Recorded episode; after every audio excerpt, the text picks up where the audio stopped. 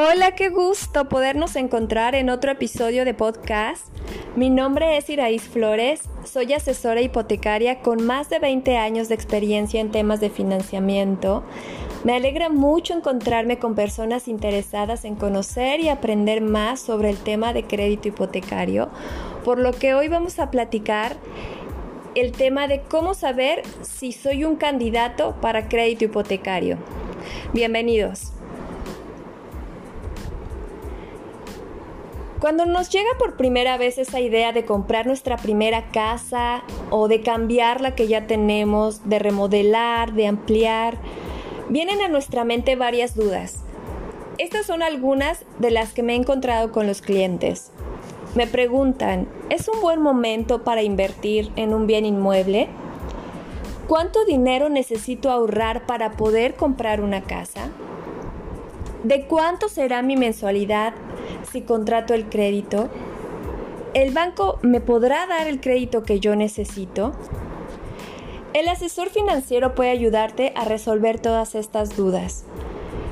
Si antes de contactar con tu asesor prefieres tener una idea para saber si eres candidato a un crédito hipotecario, te voy a presentar la siguiente información.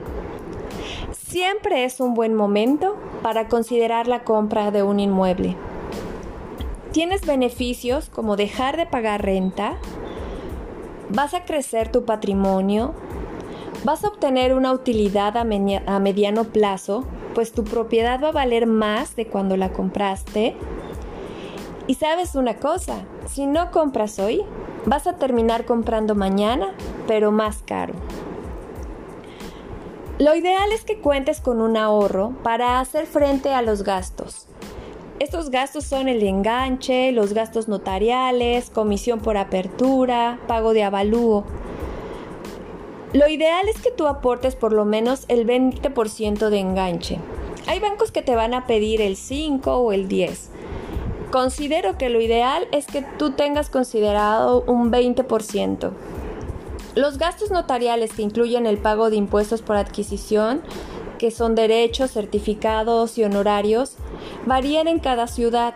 Por ejemplo, en Mérida consideramos un 5% del valor del inmueble. Para tener un aproximado de estos gastos, eh, otro gasto que tú debes de considerar es la comisión por apertura, que por lo general es del 1% del monto del crédito, y el pago del avalúo, el cual vamos a considerar en promedio que es el 2.5% al millar. Por ejemplo, si tú vas a adquirir una casa de 3 millones de pesos, hay que considerar lo siguiente.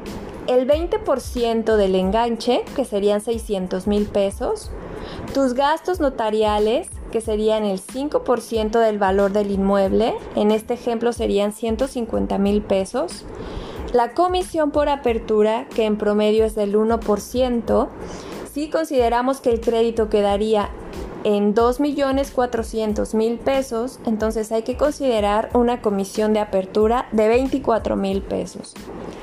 El pago del avalúo en promedio te va a quedar en 2.5 al millar del valor del inmueble. Estamos hablando de 7.500 pesos. Así que tu desembolso inicial será de 781.500 aproximadamente.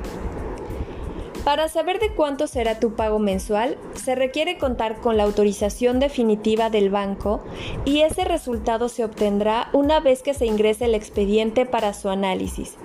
Pero podemos tener una idea.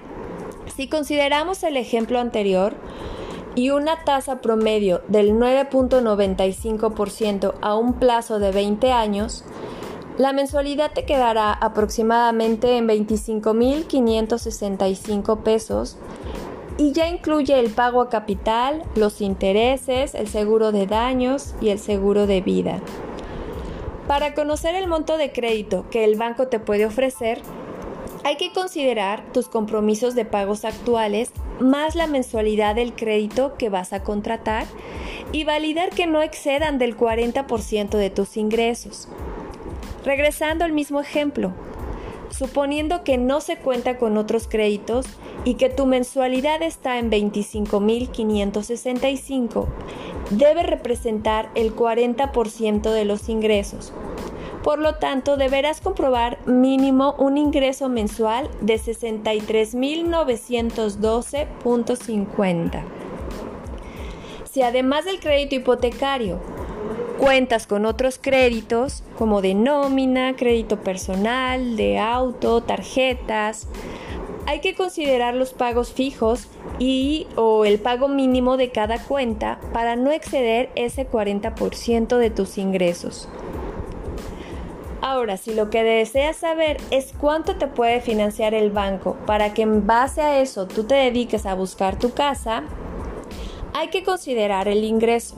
Si tu ingreso es de 55 mil pesos, tus pagos de créditos actuales de 4.500, por ejemplo, entonces te va a quedar una capacidad de pago para contratar un crédito donde la mensualidad te quede en 17.500.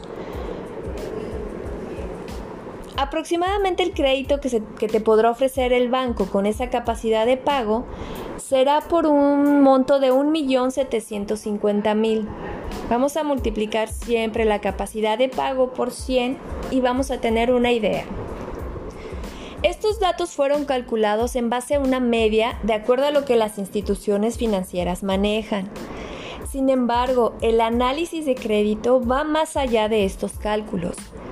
Hay que considerar otras variables como el tipo de actividad, es decir, si tus ingresos los estás comprobando como asalariado, como independiente, como empresario, como comerciante, es importante considerar también la antigüedad que tienes en tu domicilio, en tu empleo, tu historial de crédito.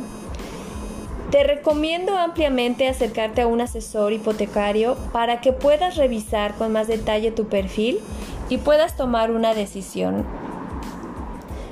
Aquí seguimos al pendiente para los temas que quieran tratar. Es un gusto, me despido como siempre, esperando noticias de ustedes.